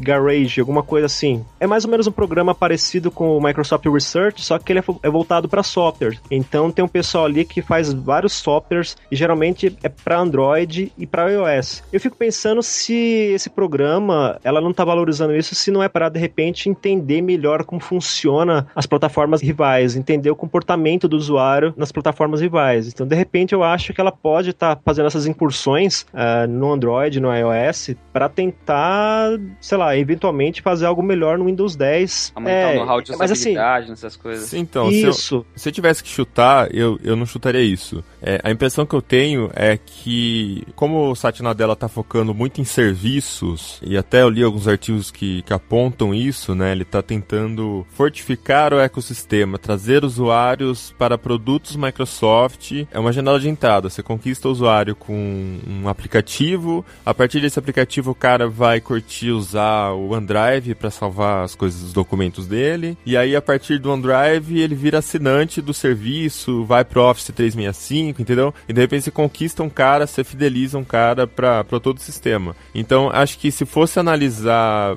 por essa ótica, eu diria que é uma estratégia mais, que nem a gente falou no começo, mais imediatista de lucro. Você pega uma plataforma, duas plataformas que já estão consolidadas no mercado, que são Android e iOS, né? Já tem milhões de usuários. Você tem a, as empresas concorrentes, Google e Apple, que já têm os seus aplicativos de planilha, de, de texto também. Google na nuvem, Apple dentro do iPhone também de graça, né? No iOS, né? No iPad também. E as duas empresas também já têm seus serviços de armazenamento, né? A, a Apple com iCloud e o, o Google com o Drive, né? Ah, não é iCloud, mudou o nome pra... iCloud Drive, né? iCloud Drive, né? É, é. É, é que eu não uso, eu uso tudo no, no Google Drive. Então uhum. a Microsoft, olhando para esse lado, ela tá de fora. E aí você pensa o seguinte, o que, que é mais fácil? Você conseguir emplacar uma nova plataforma no mundo móvel, que assim, você tem que pensar em várias coisas, né? Não é só o sistema, você tem que pensar no hardware, você tem que pensar no design do hardware, é, em como você vai levar isso para dentro dos países a um preço competitivo. Então é muito complexo. Ou você pode lançar um aplicativo bom, Microsoft, empresa de software, né? Pode lançar os seus aplicativos bons de graça, como as duas concorrentes já fazem, e tentar conquistar o usuário para o seu ecossistema. Então você já começa a mudar a imagem da empresa aí. Pô, isso aqui é da Microsoft, o Outlook no iOS. Todos aqui já, já curtiram, já usaram e curtiram, né? Sim. Eu ouvi muita gente falando bem do Outlook no, no iOS. É então, bem legal. Já começa a mudar a imagem. Pô, Microsoft, já olha com, sabe, outra cara e tal. É... Ou seja, é uma estratégia de pensar no futuro, mas ao mesmo tempo buscar se sustentar no imediato, né? No, no, no curto prazo, assim, é, né? É, eu acho que tem, tem outra coisa que é bem importante que a gente precisa citar aqui, que é o seguinte, cara. É, primeiro que a Microsoft, ela tá é, de olho no mercado mobile e eu acho que toda a sua forma de negócio vai mudar a partir do momento que o Windows 10 se estabelecer. Porque aí ele vai ser aquela coisa de vai ser cross-plataforma entre o computador, o mesmo aplicativo que você fizer pro computador ou, sei lá, para qualquer outra plataforma, um tablet, vai funcionar nos aparelhos com o Windows Mobile ou com o Windows 10 no caso. Então, você vai ter aplicativos essa... universais, né? Isso, eles são universais. Então, você esquece um pouco tudo que você já, já tinha de Windows no passado, todos os celulares e smartphones com Windows, e você passa a ter uma plataforma só que roda tudo, que essa é a ideia da Microsoft. Ao mesmo tempo, a gente tem, por exemplo, investimento investidas da Microsoft, que nem a, a Xiaomi, que eles querem, tipo, converter celulares Android em celulares que rodem o Windows 10 ou que rodem paralelamente, ou que rodem ou um ou outro, mas que permita que você tenha as duas plataformas rodando. Isso mostra que a empresa fala assim, olha, ok, a gente reconhece que esse market share é gigante, ele é absurdamente importante, será que a gente consegue dar uma mordidinha nessa fatia? Eu acho que essa é a linha de raciocínio, entendeu? É, eu acho que é muito de conquistar o usuário, sabe? Tentar mudar a imagem uhum. da empresa, mostrar que, olha, somos diferentes, estamos mudando, a gente está oferecendo qualidade em, em, coisas que a gente não imaginava. O OneDrive tá aí, sabe, não deixa nada a dever para os concorrentes. Então eu acho que é muito disso. Primeiro conquistar o usuário e depois tentar converter ele em alguma coisa, né? É um, é um começo mais fácil do que você conseguir emplacar uma plataforma inteira é, que seria no caso o Windows Phone. E aí, como sendo uma porta de entrada, o Windows 10 está aí, né? O Windows 10 já vem com tudo integrado: Xbox, serviços da Microsoft, celular também vai integrar com o computador. Cara, é muito incrível você poder jogar o Xbox em rede com o cara que está jogando no computador. Eu achei isso genial. E se for ver, é. não é uma coisa que tão difícil de fazer, assim, sabe? Não é uma questão de outro mundo. É a mesma plataforma, né? A mesma empresa. Então, é, é uma nova Microsoft. Realmente é um novo modelo de negócio negócios, né? Unless and until we really, really change culturally, no renewal happens. Então, antes de a gente se aprofundar um pouco no Windows 10, eu acho que tem muito do que vocês falaram, mas é, eu vou jogar uma frase aqui. Eu não tenho nenhum motivo para querer o Windows Phone hoje. Por quê? Porque os serviços da Microsoft funcionam muito bem nas outras plataformas e a Microsoft está claramente deixando de lado a sua própria plataforma. Ok, faz todo sentido essa estratégia de você querer puxar usuários de outras plataformas para o seu ecossistema. Eu, particularmente, eu tenho um MacBook, eu tenho um iPad, eu tenho um iPhone, são meus dispositivos principais. Uso Android também, mas é secundário. E eu uso o OneDrive. E eu sou assinante do Office 365. Os serviços são ótimos, o custo-benefício é muito bom. E eu não vejo por que, que eu deveria comprar o Windows Phone hoje. Ah, mas ok, a Microsoft está focando primeiro em tal coisa para depois é, emplacar o Windows Phone. Eu acho que isso é muito perigoso. Primeiro porque, por que, que a Microsoft está fazendo isso? É por falta de funcionários? A Microsoft, meu, tem 90 mil funcionários, não falta gente para fazer as duas coisas ao mesmo tempo. Ah, não é porque eu vou, é. eu vou fazer um aplicativo foda para iOS que eu vou deixar o Windows Phone de lado, sabe? Isso é muito ruim. O único motivo pelo qual qual é, isso seria lógico é que o Windows 10 vai ser muito foda. E a Microsoft está é. concentrando esforços Pode totalmente ser. no Windows é. 10 uhum. e por isso ela deixa o Windows Phone 8 atualmente um pouquinho de lado para fazer o sistema realmente bom. É, só que até chegar, entendeu? Vai demorar tal. E isso é muito perigoso porque no mercado mobile a gente viu. O Windows Phone chegou um pouquinho depois dos outros e tava todo mundo lá em cima. Agora o Windows Phone não consegue subir. É, mas eu acho que aí a gente entra em outra, em outra discussão, porque o Windows Phone já tá um sistema legal, ainda tá atrás, lógico, mas eu acho que o maior gargalo do Windows Phone, vamos falar assim, é falta de aplicativos. Isso, perfeito. Entendeu? Então é aí já não é muito culpa da Microsoft. Ela quer que os desenvolvedores apareçam. Ela tá lançando, você pode ver toda a estratégia dela de lançamentos. Recentemente lançou mais um Lume aí que é custa 70 dólares. Então quer dizer, é um, é um celular para você vender, é uma coisa para você fazer as pessoas entrarem no mundo dos smartphones com o Windows Phone, que foi o que popularizou o Android, né? Então ela tá concentrando esforços em divulgar mais o Windows Phone, em fazer o, o market share do Windows Phone aumentar, para você conseguir atrair desenvolvedores. Isso, é, então, é, eu acho que esse é o ponto principal do, do Windows 10 e essa é a aposta da Microsoft. Pelo seguinte, bom, a Microsoft a gente sabe que é aquela coisa de developers, developers, developers, né? grande Balmer. é, grande Balmer. Mas eu acho que eles, man, eles mantiveram essa, essa ideia pelo seguinte, uma vez que você tiver uma plataforma estabelecida, por exemplo, como o Windows 10 e uma outra coisa que a Microsoft vem fazendo, por exemplo, abrir o Visual Studio, que é a, a ferramenta de programação principal da Microsoft, para outras plataformas, eu, como desenvolvedor, eu vou ter uma possibilidade de vender o meu produto, eu desenvolvo ele uma vez, eu vendo ele para o PC, eu vendo ele para a plataforma móvel da Microsoft, e eu também tenho a possibilidade de vender ele para Android, já direto dentro, programado na plataforma da Microsoft, e possivelmente no futuro, talvez para iOS, a gente não sabe sabe, mas eu programo uma vez, eu vendo ele para três ou quatro plataformas diferentes. E a primeira delas, imediatamente, a da Microsoft, que é justamente o gargalo que o Windows Phone sofreu, cara. Não tinha aplicativos. Então agora eu, eu crio, eu, eu, como programador, é, do ponto de vista de desenvolvedor, eu programo pro computador, eu programo ele pro Windows 10, e eu já sei que ele vai funcionar no Windows 10 do smartphone, entendeu? Ou não, E- né? Às vezes você tem que Ou fazer não, uma adaptação é, de é. interface, mas pelo menos você já sabe como fazer para o smartphone, né? Já é um... É. Você tem uma, uma quantidade maior de desenvolvedores capacitados a fazerem aplicativos para o seu celular. Esse é um É, ponto e aí, muito uma, positivo. uma vez que eu tenho uma, uma ferramenta muito boa que funciona no computador e ela teoricamente funciona também na, na plataforma móvel, isso pode garantir pra eles um avanço de mercado que eles nunca tiveram, entendeu? Sim. uhum. Então talvez a resposta seja essa, Riga. Lógico que a gente tá fazendo um exercício aqui de futurologia, né? Mas talvez a, a resposta da estratégia da Microsoft seja essa. Talvez eles estejam realmente focados no Windows 10 e nesse momento não compensa mais você fazer esforços para emplacar o, o Windows 8 que tá aí, entendeu? É, sei lá, eu acho que faria sentido essa estratégia. É o que eu torço, né? A Microsoft já disse que, que nem eu ressaltei agora há pouco, que só vai lançar um, smartphone top de linha novamente após o Windows 10. Então, por essa deixa aí, a gente pode presumir que realmente ela tá preparando algo bem grande pra essa área. E eu tô torcendo, né?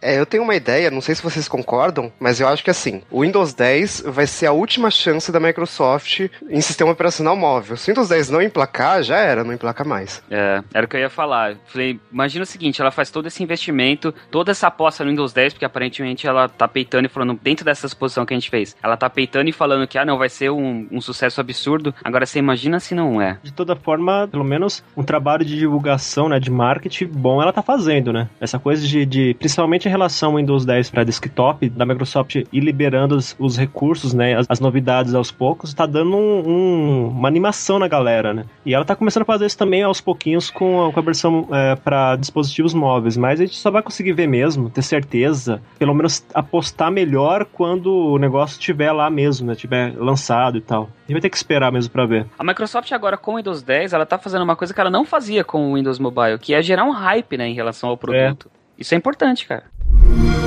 Unless and until we really, really change culturally, no renewal happens. Tá, bom, a gente tá falando de Windows 10, mas e essa história então do Windows 10 ser de graça? Como é que é isso? Na verdade, a Microsoft já tinha dito no ano passado, inclusive. Quando anunciou as primeiras novidades do Windows 10, que até mesmo o usuário de Windows 7 teria atualização gratuita para o Windows 10, o que é algo muito, muito diferente do que a gente via, porque mesmo do Windows 7 para o Windows 8, o cara teve que pagar, né? Acho que foi 29 reais a atualização no período promocional e depois subiu um pouco e tal. Mas é, duas versões antes é, é muita coisa, assim. E o Windows 7, antes do Windows 7, a, a base de usuários do Windows é muito pequena. Tem pouca gente hoje em casa usando Windows Vista, Windows XP e versões anteriores. Então você abrange um, um conjunto de usuários muito grande. O que faz todo sentido, porque afinal o Windows 10 é o que vai integrar todos os serviços da Microsoft. né? Então o Windows 7 ainda não tinha essa visão que, que tem o Windows 8, né? De serviços. Então, ok, beleza. A Microsoft disse na China que mesmo usuários que não têm licença original do Windows poderiam atualizar para o Windows 10. No começo isso não ficou muito claro, por quê? Porque, primeiro porque a conferência foi na China, onde justamente a pirataria de Windows é algo muito absurdo, assim, três em cada quatro computadores na China, como a própria Microsoft diz, tem o Windows pirata. Nossa. E a Microsoft disse, declarou que a gente quer migrar, a gente quer migrar todos os computadores qualificados, genuínos ou não, para o Windows 10, porque a gente acredita que fazendo isso, os usuários vão perceber o valor de uma licença original do Windows. Ficou muito claro que o Windows 10 vai ser de graça, porque afinal, mesmo se você não tiver o Windows 7 e Windows 8, vai lá na banca da esquina, ou baixa o Windows, instala pirata e atualiza para Windows Baixa 10. o Então, Windows na banca da esquina.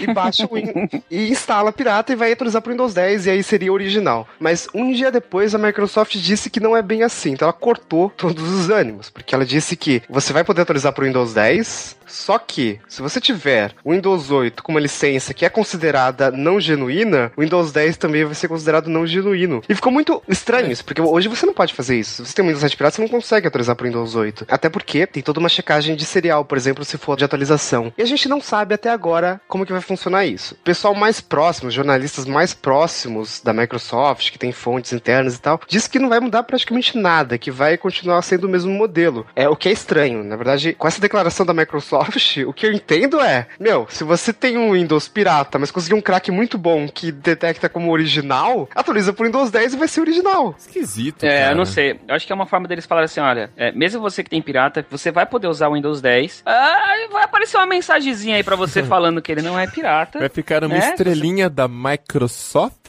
no canto da tela. Exato. Se você quiser pagar a licença, vai ser muito bem-vindo o seu dinheiro, entendeu? Nossa, É, aquela estrelinha da Microsoft do XP, caramba. Mas falando nisso do Windows XP, eu tenho uma dúvida, cara. E talvez isso seja o motivo da Microsoft ter falado que vai ser de graça a atualização. Qual o número de empresas no mundo que só tem homologado, por exemplo, o Windows XP ou o Windows 7 e que não teria como gastar uma grana toda para poder comprar todas essas licenças novas do Windows 10 e isso impediria as empresas de, sei lá, atualizarem o sistema. E agora, com ele de graça, talvez seja viável. O que, que vocês acham? Então, aí, aí- aí que tá o pulo do gato. Porque, olha só, o Windows 10, é, é, assim, a gente vê a estratégia de atualizar o- pro Windows 10 porque a Microsoft ganha com serviços. Nas empresas, a Microsoft não ganharia com serviços. Afinal, a empresa não vai, sei lá, assinar o Xbox Music pros funcionários, obviamente. Ah, mas pode assinar É, o a Microsoft- Office 365. a Microsoft É, 365. A Microsoft disse que as versões corporativas, esse Windows 10, sei lá, Enterprise, não sei como é chamado agora, é, elas não vão ser atualizadas de graça pro Windows 10. Isso vale para consumidores finais. Ah, tá. Ah. Entendeu? Putz. Então a Microsoft vai continuar ganhando dinheiro com o Windows. E a Microsoft também não disse que o Windows 10 para os fabricantes, para os fabricantes que pré-instalam Windows, que vai ser de graça. Então é muito provável que a Microsoft continue ganhando com licenças de Windows para as OEMs. O que faz todo sentido, porque eu imagino que as vendas de Windows para o usuário final, aquele na prateleira da loja, você vai lá na- no shopping, no, lá, no supermercado e compra um Windows de caixinha com DVD. Eu imagino que seja uma parcela muito Não, pequena ninguém da receita isso. Do Windows. É. O grosso mesmo é com os fabricantes, com a licença. É, hoje em dia todo mundo tem licença do Windows original, todo mundo assim de uma forma generalizada, né? Mas comparando a 10 anos, que era quando eu trabalhava com manutenção de computador, e hoje, é, primeiro que a gente tem um declínio da venda de desktops, né? Começa por aí. E desktop você montava na loja do cara que você conhece lá na sua cidade. Você não comprava um Dell fechado, por exemplo. É, e segundo que aí você tem aumento de vendas de notebooks. O notebook já vem fechado com o Windows instalado. Então, na real, a Microsoft se deu muito bem nessa história. Porque em vez Sim. do técnico ir lá e fazer a instalação, o fabricante já comprou a licença. Então todo mundo já tem a licença original no seu notebook e tal, certinho. A hora que sair o Windows 10, você vai atualizar, mas você vai atualizar de uma licença genuína. Já tá certo já o, o seu sistema Já tá operacional. pago, né? É, tá embutido no preço do computador, né? E os novos computadores, cara, assim, eles vão vir com o Windows 10, as, as fabricantes, a Lenovo, a Dell, HP, etc., vão pagar pra Microsoft e tá tudo certo. Então, é, imagino que o impacto na, na, na receita do Windows não vai ser nada muito absurdo. É, e você vai acabar ganhando novos consumidores, porque aí esse cara que usa o seu Windows, acabava o lucro da Microsoft aí, né? Ela vendeu o Windows pro fabricante, pronto, o usuário tá lá usando o Windows. E aí, não tinha mais nada. Agora tem, tem todos os serviços da Microsoft que estão todos integrados ao Windows 10, né? Então você vai conseguir assinar e, e usar tudo lá dentro. Tem a Cortana que vai estar do lado do menu iniciar. Então você não gosta do Bing, você não é usuário Bing, mas qualquer coisa que você perguntar para a Cortana, ela vai te trazer o Bing com os resultados de publicidade do Bing também. Então já é mais uma ofensiva da Microsoft para tentar tomar mercado do Google. É uma empresa que você começa a pensar dessa forma, você já percebe que as oportunidades de crescer o, o lucro da Microsoft e crescer a fatia de mercado dela em serviços acaba ficando muito grande, né?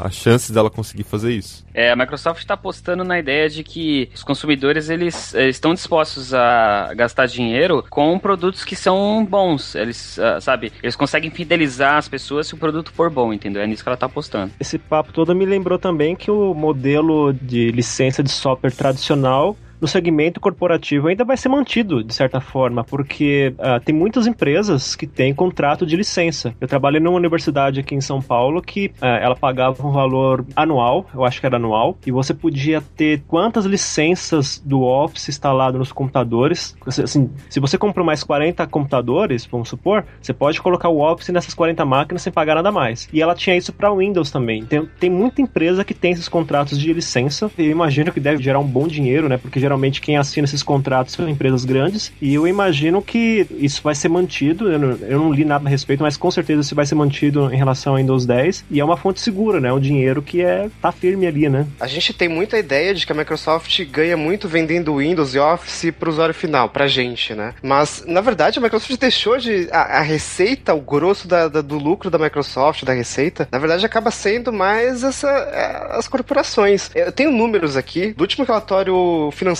da Microsoft e ele diz assim que as receitas de licenciamento para consumidor final foi de 4 bilhões de dólares. Isso para consumidor final é o que? Windows Office sem ser contrato de licença, né? Windows Phone também e patentes e tudo mais. 4 bilhões. Para licenciamento comercial foi de 10 bilhões, foi mais que o dobro. Isso inclui Windows Server, Visual Studio, SQL Server e licenças de volume de Windows e Office. Então a Microsoft hoje tá, é uma empresa muito business, só que a gente ainda pensa aquela, aquela Microsoft do Windows que vende Windows de caixinha, sabe? É, então, eu acho que é um valor muito representativo, 4, 40%, vai. 4 bilhões de 10 bilhões, né? É um valor muito, muito representativo isso. É, não acho que é tão pouco, não. Só que acho que a gente deveria, na verdade, separar desses 4 bilhões o que é Office e o que é Windows. Que aí eu já acho que o Office talvez venda mais do que o Windows, né? É, eu também, também acho. Que faz mais sentido, né?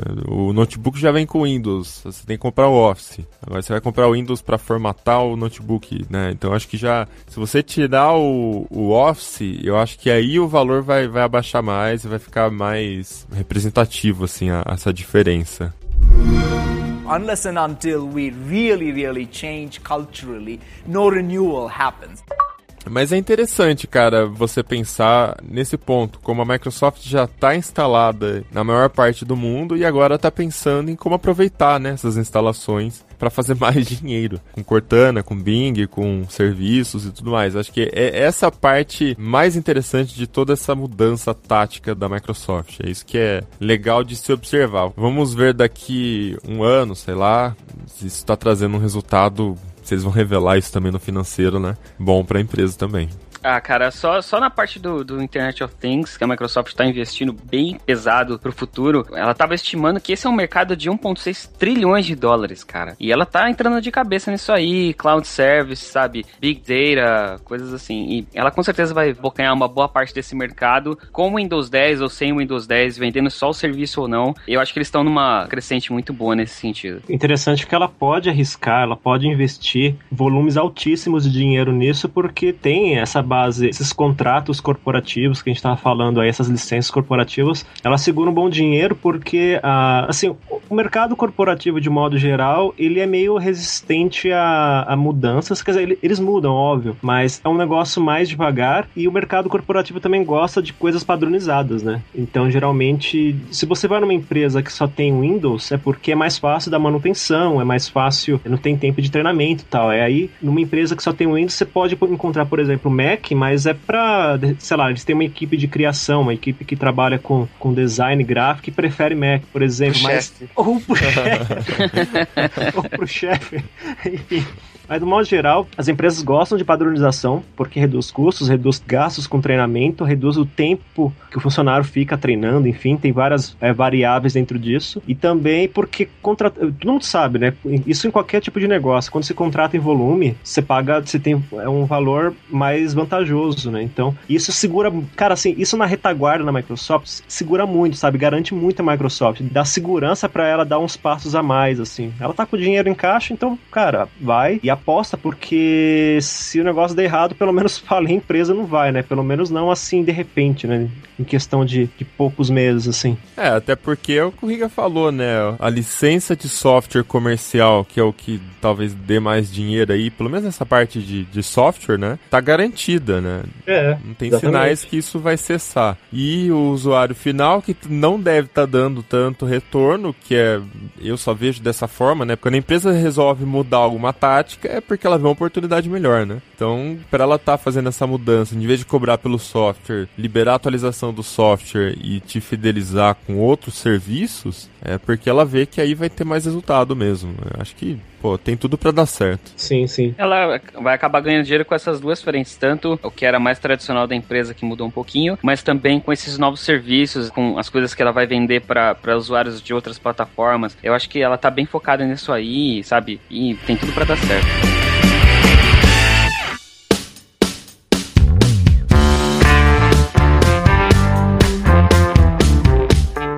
Ainda que acha que a Microsoft é aquela empresa do passado, que, sabe, que é super malévola, que quer manter monopólio de tudo, te empurrar software à torta direito, que sabe, da tela azul. Se você ainda acha que a Microsoft é essa empresa, cara, esquece porque é uma coisa completamente diferente. A gente tem uma outra empresa no mercado, ela vai competir diretamente com as coisas legais que a gente tem no Google ou na Apple. No final de tudo, quem ganha é a gente, né, cara? Você falando isso agora, me ocorreu o seguinte: um dos desafios que, que a Microsoft vai ter pro futuro aí não é nem em questões técnicas ou questões de financeiras ou questões inerentes ao mercado em si. Ela vai ter que enfrentar a resistência da galera que acha que ela é uma empresa do mal. E, e, e, sabe, tipo, a galera fala assim, pô, mas como é que a Microsoft tá mudando, né? Tem gente que realmente tem uma, fez a imagem da Microsoft tão negativa assim na mente que, que acha que ela não pode mudar, ou que ela tá enganando todo mundo, que no final das contas ela vai mostrar as garras dela, sabe? Alguma coisa assim, tipo. É. E tem gente que é realmente resistente, sabe? Como é, a pessoa fala assim: ah, não, a Microsoft mudando, não. Como assim? Eu tive todos esses anos para construir uma imagem negativa da empresa, como é que ela vai mudar agora, sabe?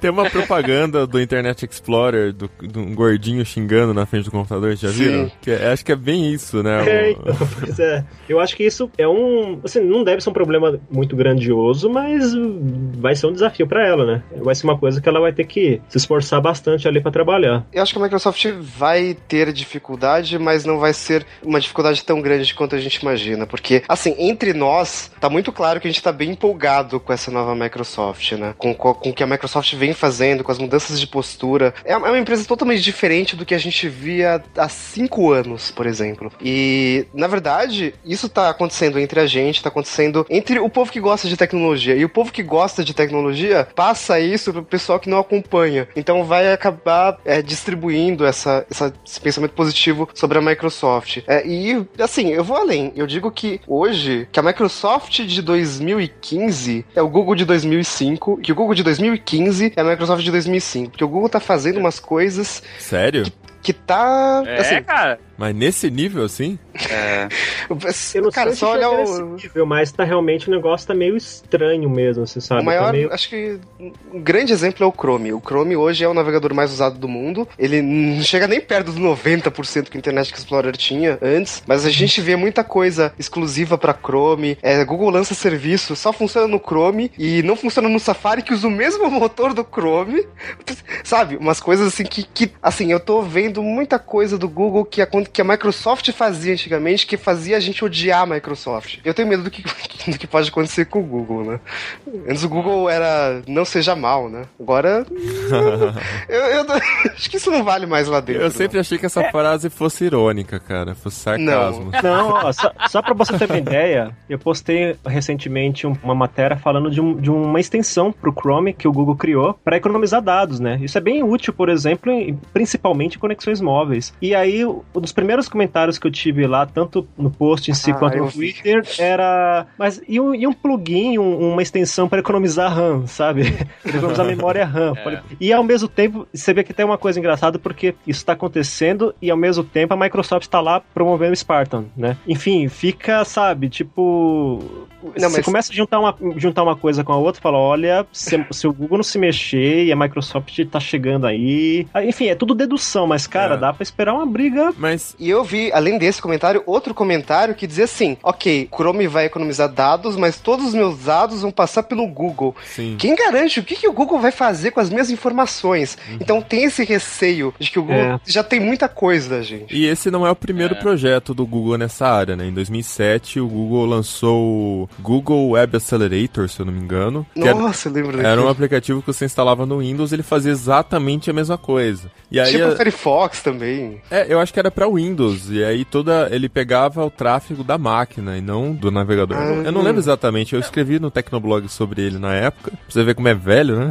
E, mas assim, rolava aquela discussão porque isso ia interferir nos analytics, né? Você não ia mais conseguir saber de onde veio o visitante, né? Todas as informações que qui donos de site precisam, né? E também a parte de, pô, mas aí, todos os meus dados de navegação passam pelo Google agora. Ele já tem os dados do Analytics, já tem os dados do AdSense, das buscas e agora também da navegação, né? Então é uma empresa sabendo muita coisa sobre você. É realmente perigoso isso. Engraçado que a Microsoft, há um tempo atrás, ela teve a imagem ruim associada mais a questões técnicas, né? Internet Explorer que é ruim, Windows que dá tela azul e tal. E no Google, a parte negativa que o pessoal associa a empresa é a questão da privacidade, né? O pessoal tá cada vez mais preocupado com isso. E é um, cara, assim, a longo prazo, essa questão de privacidade é mais difícil de lidar, sim, sim. sabe? Uhum. Então. Ainda mais. mais agora, com serviços na nuvem, né? Você tem OneDrive, você tem serviços que armazenam seus documentos. Às vezes pode ser documento profissional, documento pessoal, mas todos igualmente importantes, né? Exato, é. E arquivos, armazenam suas fotos, seus vídeos. É, é cada vez mais importante essa, essa discussão. E fora que o Chrome tá com uma imagem bem ruim por causa do consumo de RAM. É, isso, na verdade, vem de bastante tempo e o Chrome sempre foi bastante rápido, mas ele consumia mais memória que os outros navegadores. Mas hoje está muito frequente. A gente publica, sei lá, uma notícia do, do Chromebook Pixel que veio com 16 GB de RAM. Nossa. Obviamente, um monte de piada. Ah, mas só roda o navegador. Mas é o Chrome que tá rodando, não é só o navegador. Tem 16 GB de RAM, 5 abas, vai faltar RAM. Então, cara, mas eu acho que isso é uma tendência em navegador. Não tô defendendo o Chrome, sabe? Mas eu percebo que, pelo menos aqui no meu Mac, os testes que eu faço, é, eu não sinto tanta diferença entre navegadores. Eu acho que todos são muito pesados. Às vezes eu abro o Safari, o Safari parece mais leve. Mas por quê? Eu não tenho um monte de extensão instalada, eu não tenho um monte de recurso configurado de sincronizar isso, sincronizar aquilo. Então, é, eu acho que na verdade o Chrome virou refém do seu, da sua popularidade. Ele tem tantos usuários e cada um com umas, suas necessidades específicas, né? Que no final das contas você tá amarrado. Você não pode, ah, vamos diminuir a RAM, tá, beleza, o consumo. Como que a gente faz isso? A gente tem que enxugar o, o sistema, o código. E aí, onde que a gente enxuga? Não dá. É, eu acho que é uma tendência quando todo software acaba ficando pesado, é, né? é uma, assim, acontece. Porque vai ficando é, muito eu... lixo no código. Recentemente o que eu fiz foi, eu fiz o teste aqui, é, porque eu, eu tava, cara, tava absurdo, tava, tipo, passando de 10 GB de memória consumido só pro navegador. Aí o que eu fiz? Eu falei, bom, deixa eu fazer o seguinte, eu tirei todas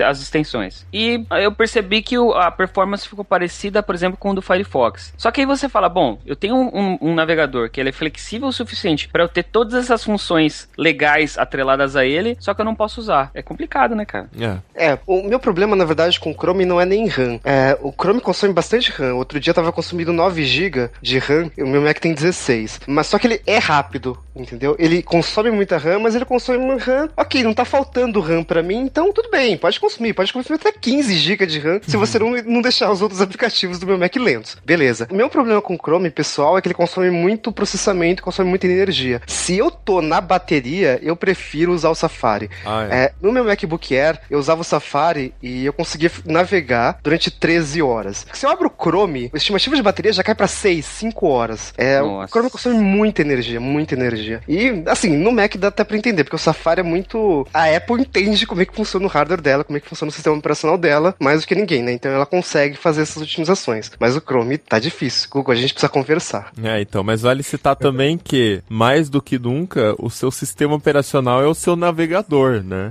A gente está cada vez fazendo mais coisas só no navegador e menos no resto do sistema. Então é de se esperar que ele seja o aplicativo mais pesado do, do sistema todo. Sim. É verdade. Bem lembrado. É, lembrando que quando o Chrome estava consumindo 9 GB de RAM aqui, eu estava com 20, 25 abas abertas, né? Pô, Aí também você tá forçando a barra, hein, Riga? Desculpa, desculpa. Aqui tem vírgula.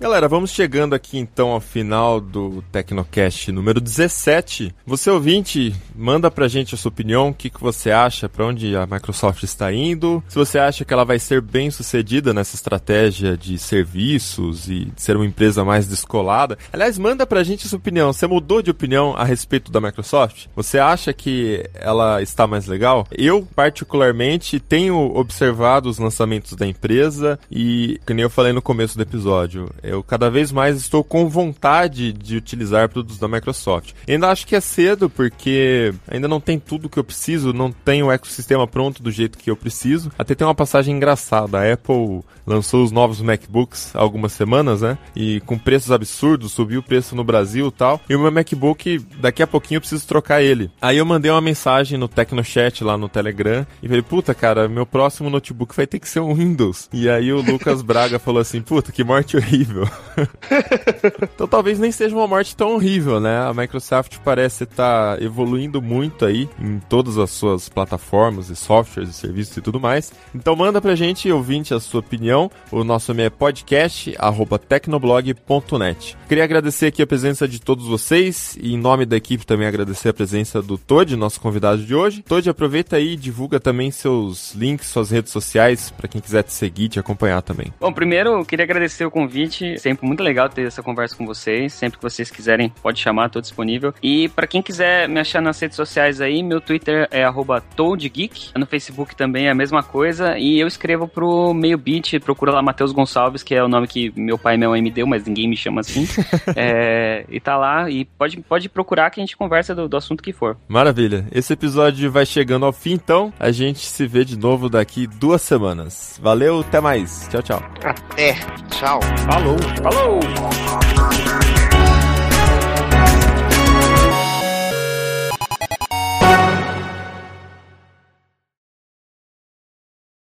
Olha, gravamos de primeira hoje. Pois, nossa, me impressionei. Vilão porque... é mesmo, Caramba, chegou. Eu sou o Thiago Vilão e eu falei o meu nome.